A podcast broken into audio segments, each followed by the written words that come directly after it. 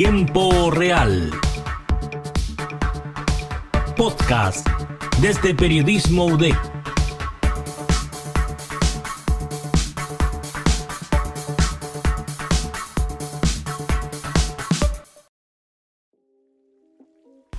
Hola, ¿cómo están? Bienvenidos todos nuestros auditores y auditoras a Tiempo Real, el podcast de Periodismo UDEC.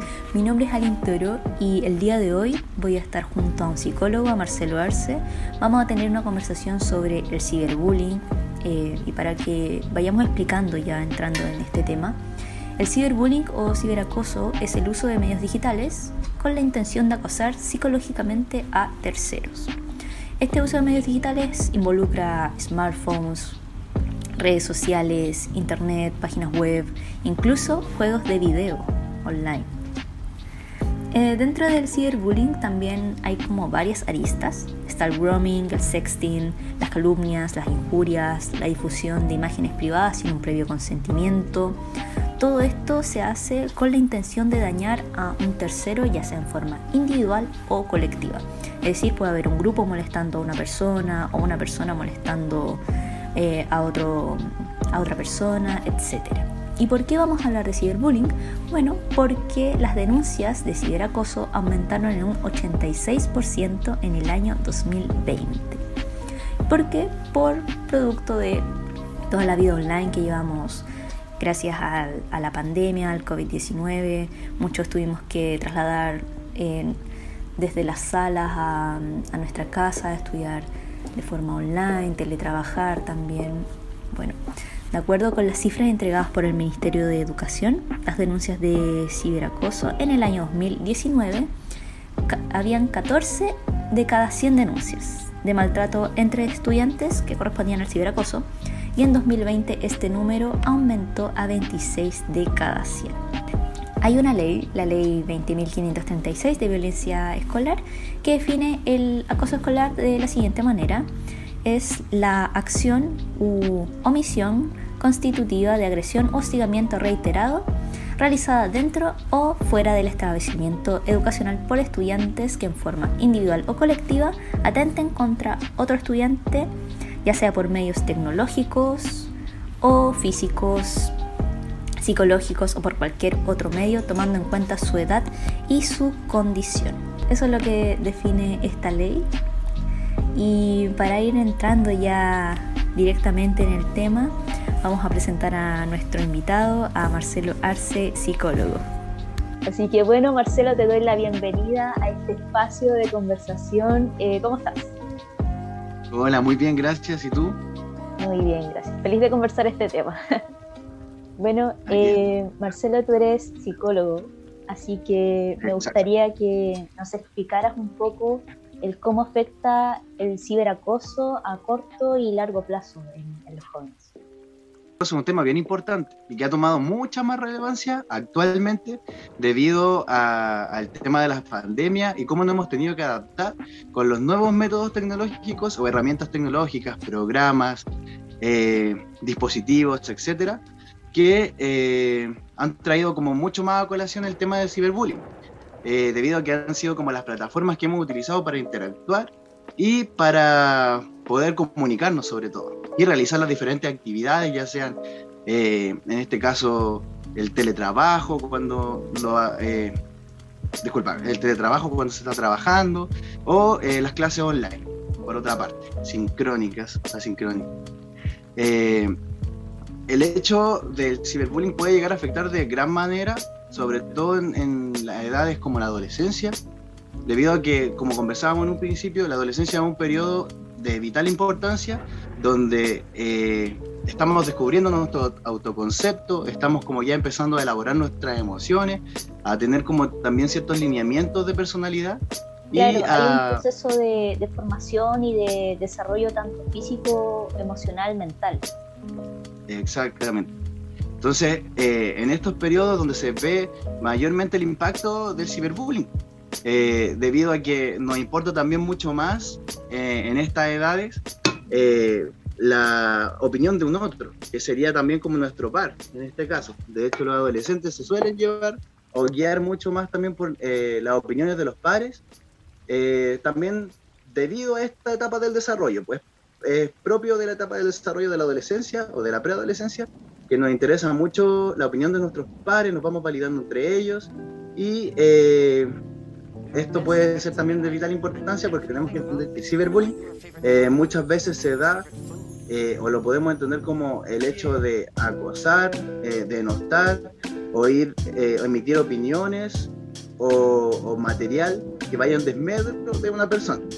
Entonces, bajo estos parámetros, tenemos que tener también en cuenta que de repente durante la adolescencia, los y las adolescentes eh, muchas veces no tienen control o no, no miden de, eh, de buena manera como los riesgos a los que están expuestos.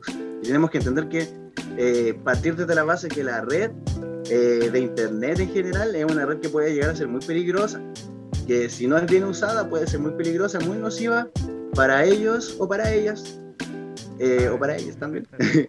Eh, puede llegar a ser como algo muy nocivo y tener consecuencias negativas donde se eh, vea afectada la autoestima, donde se llegue a perseguir a alguna persona por alguna opinión.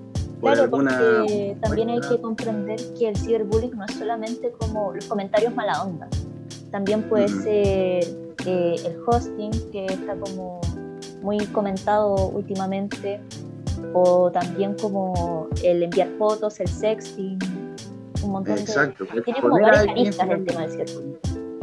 Es bien complejo y hay hartas áreas que abordar y que sobre todo ahora eh, se ha dado un espacio como de también ir concientizando a los psicólogos, al menos en, el área educacional también, les ha, les ha y nos ha tocado eh, concientizar bastante sobre esa área, debido a la implicancia, que puede ser como incluso orillar a una persona a que luego de sufrir las consecuencias del ciberbullying pueda llegar a experimentar alguna depresión, inclusive atentar contra su vida, tener ideación o ya intento suicida o consumarlo también, que es lo más, como la etapa más terrible de todo esto, y que se da, se ha dado y que ocurre, que es como ahí hay que trabajar fuerte en la prevención, más que nada. Perfecto. Más adelante vamos a conversar más sobre la prevención del ciberacoso, pero eh, ¿cuáles son las señales más comunes de una persona que está siendo acosada por internet? ¿A qué hay que estar alerta?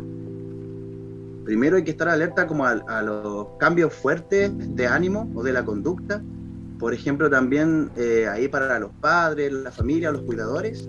Eh, yo creo que una de las principales señales como es ver eh, si las personas, los adolescentes con los que nos relacionamos, han cambiado su conducta de manera muy radical eh, si por ejemplo están verbalizando que no quieren asistir a lugares a, los que usualmente asisten con regularidad y que no han presentado ninguna dificultad, eh, de repente estar alerta como a esas señales, a los también como comentarios que nos hacen de no, no quiero ir, porque de repente como adultos, como vivimos en el día a día y en el cotidiano, eh, nos suele suceder que normalizamos ciertas situaciones que de repente son, salen de lo común o que para, no sé, eh, nuestros adolescentes con los que convivimos podría ser o podrían estar manifestando un malestar y de repente ahí los adultos lo normalizamos de una manera eh, que le quitamos, le bajamos mucho el perfil. Yo creo que ante cualquier síntoma o signo, eh, como el que mencionaba anteriormente, la idea es mantener como una escucha activa, preguntar el por qué, poder llegar a entender por qué está sucediendo esto, porque también tenemos que tener en cuenta que con el tema de la pandemia, además del ciberbullying o el ciberacoso, está también el, tema de que la prevalencia de la depresión ha subido bastante. Claro, Entonces hay que, el confinamiento, el encierro, la falta de contacto. Hay que diferenciar ahí entre esas dos aristas también. Eh, yo creo que eso sería como lo fundamental. Eh, también ir como con algo que no tiene mucho que ver con la pregunta, pero que tiene que ver con lo que mencionaba anteriormente, es poder también ir consultando a los adolescentes como sobre sus redes sociales, como qué están subiendo, eh, si bien ellos están en un proceso donde siempre van a querer delimitar el espacio para los adultos, sobre todo para los padres o cuidadores, es muy importante mantener un cierto manejo de eso.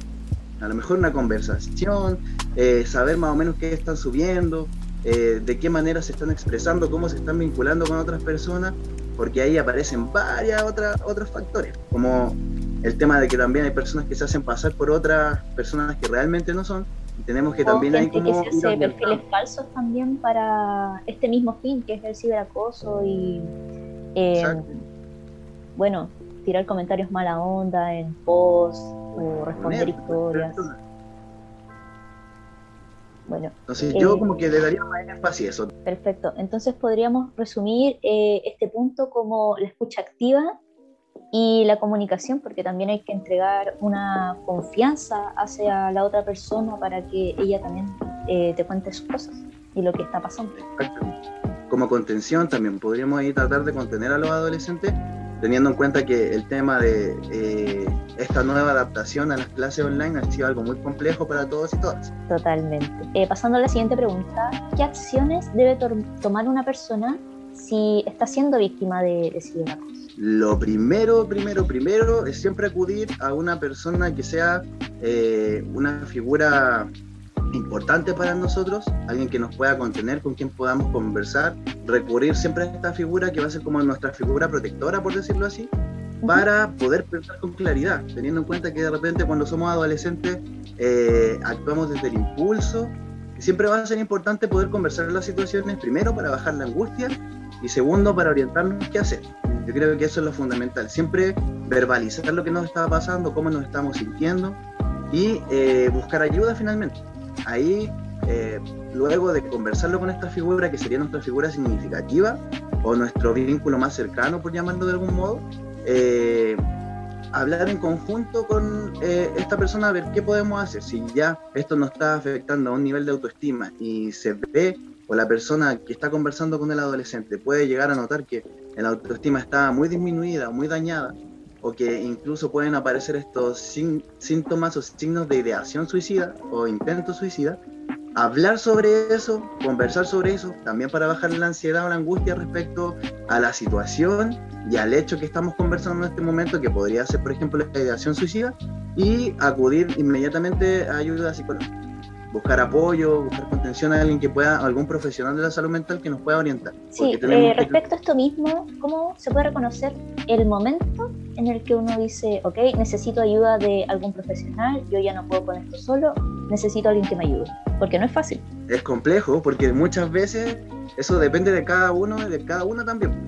Claro. Finalmente, eh, el momento en el que uno eh, necesita ayuda o se da cuenta de que necesita ayuda es cuando ya eh, sentimos que no estamos pudiendo tolerar la situación y ya a lo mejor eh, las burlas, eh, las molestias o todo lo que está sucediendo es demasiado, que no lo puedo tolerar, que estoy coartándome, que no estoy a lo mejor participando de espacios de los que debería participar que ya no me siento cómodo conmigo mismo, cómoda conmigo misma, que son cosas que suelen suceder cuando alguien está expuesto al bullying al ciberbullying, en este caso, tener como esta sensación también de finalmente de no saber qué hacer. Cuando ya no sepamos qué hacer es necesario buscar inmediatamente algún apoyo, alguna ayuda, porque finalmente eh, ahí es cuando los adultos tenemos que interceder y por ejemplo si este ciberacoso está ocurriendo en el colegio, eh, que tiene que ver con la pregunta anterior, la persona, la figura de apoyo, o el apoderado, el cuidador, tiene que acercarse inmediatamente a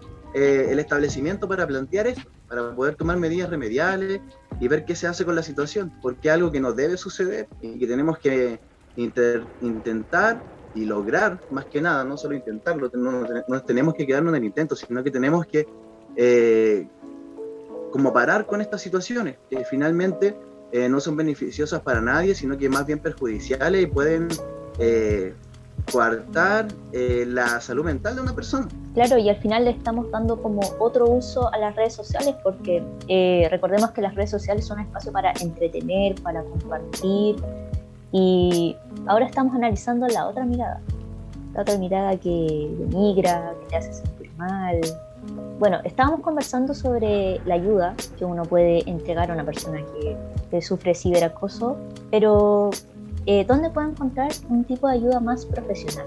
Podría ser en el psicólogo del colegio o ir a uno particular. Conversamos también del apoyo de, los padres, de, de, los profesores, mismos compañeros. Pero, ¿dónde puedo conseguir toda esta ayuda? Mira, en primera instancia, yo creo que si, como mencionaba hace un instante, si eh, el ciberacoso está ocurriendo en contexto educacional, lo primero sería acudir como apoderado a hablar con el equipo de convivencia escolar, donde está el psicólogo de convivencia escolar, y para que se pueda intervenir desde ahí al curso o al grupo que esté eh, ejerciendo el ciberbullying, el ciberacoso, ¿ya? Para ir concientizando también respecto a esta temática, para que los y las apoderadas también estén eh, al tanto de la situación. Y eso es muy importante también. Eh, por otra parte, ahí también se activan los protocolos, las redes externas, como los spam, por lo general eh, podrían acudir ahí también, ¿ya? A veces, muchas de las veces, cuando suceden eh, temáticas de este estilo, eh, es el mismo psicólogo del establecimiento, en este caso de convivencia escolar, como mencionaba, quien activa las redes, quien se contacta, realiza la derivación. sin embargo, y esto quiero ser muy cuidadoso al decirlo, pero también es necesario muchas veces durante estos dos años de pandemia las redes se han visto demasiado saturadas y muchas veces las redes de atención psicológica eh, en ocasiones de los spam no dan mucho abasto debido a la gran cantidad de recursos que se han debido movilizar eh, debido a la pandemia, ¿ya?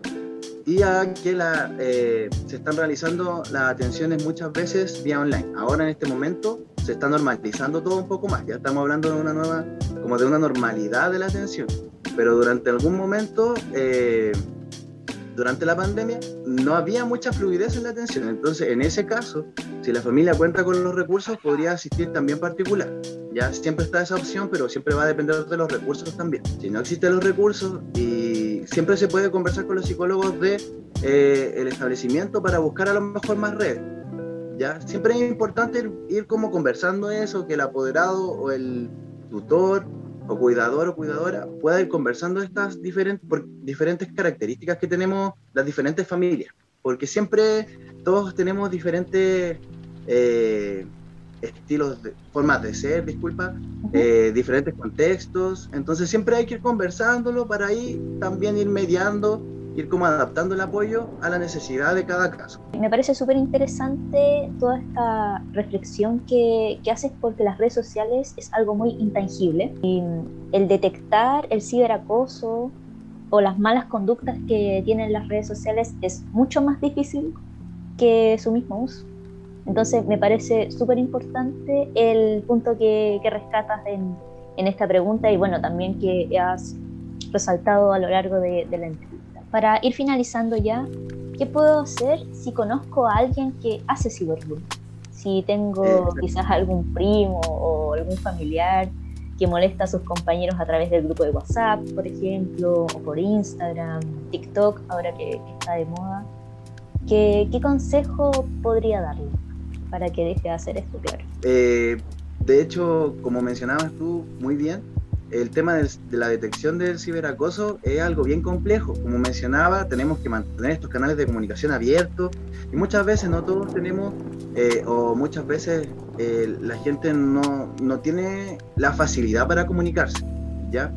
Entonces, bajo estos parámetros, como está esta complicación, eh, siempre va a ser muy importante también concientizar a los otros o a, las otras personas que están presentes en las interacciones a que puedan siempre verbalizar lo que está sucediendo, lo que está pasando e ir sensibilizando también, porque tenemos que tener en cuenta que en algún momento eh, los o las adolescentes eh, han sido muchos o muchas partícipes alguna vez de molestar o, o, ejercer como este tipo de prácticas eh, sobre algunos compañeros o compañeras, quizás sin alguna mala intención. Sin embargo, nosotros nunca vamos a saber cómo se siente la otra persona. Así que finalmente hay que hacer un llamado a ser empáticos o empáticas, eh, trabajar la empatía, pensar en cómo se siente la persona que está recibiendo estos comentarios, estas palabras o estas prácticas, como mencionábamos hace un rato, que puede ser a lo mejor viralizar una fotografía o, cualquier tipo de... Puede ser. O meme también, exactamente.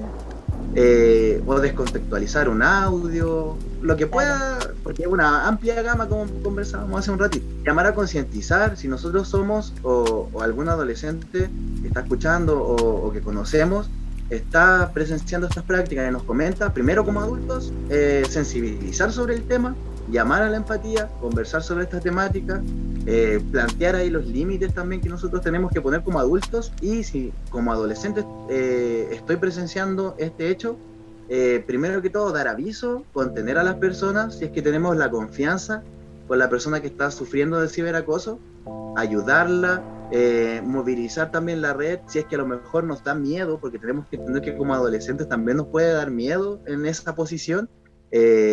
Miedo al comentar rechazo, muchas veces. Miedo al rechazo o miedo que la situación se vuelque sobre nosotros. Eh, avisar a lo mejor de forma anónima a los o las funcionarios o funcionarias de, los establecimientos si está sucediendo ahí, a, a, nuestros papás para que ellos puedan como abordarlo. Siempre va a ser importante que lo hagamos, podamos comunicárselo a un adulto que se preocupe de resguardar también nuestra integridad, nuestra salud, nuestra salud mental, nuestra salud física, para que podamos también nosotros desarrollarnos de buena manera y a propiciar que los demás también se desarrollen del mismo modo eh, sano que nosotros. Muy bien. Eh, bueno, esa fue la última pregunta, esto fue la entrevista. Te agradezco demasiado eh, tu tiempo que te diste para asistir a este espacio y espero que nos podamos reencontrar en otra circunstancia para seguir conversando de este y muchos temas. Muchas, muchas gracias. Que tengas, que les vaya muy bien con esto, que tengan muy buen, muy buen día. Y para lo que necesiten, aquí estamos para conversar sobre estas temáticas que son súper importantes de tratar y de visibilizar más que nada. Mm. Así que eso por mi parte, muchas gracias por la invitación. Así que eso, despedimos este podcast eh, junto a Marcelo Arte, psicólogo, y los invitamos a seguirse en sintonía con todo el contenido que hay en el podcast de Prismo Deck en TikTok y en Instagram. Chao, chao.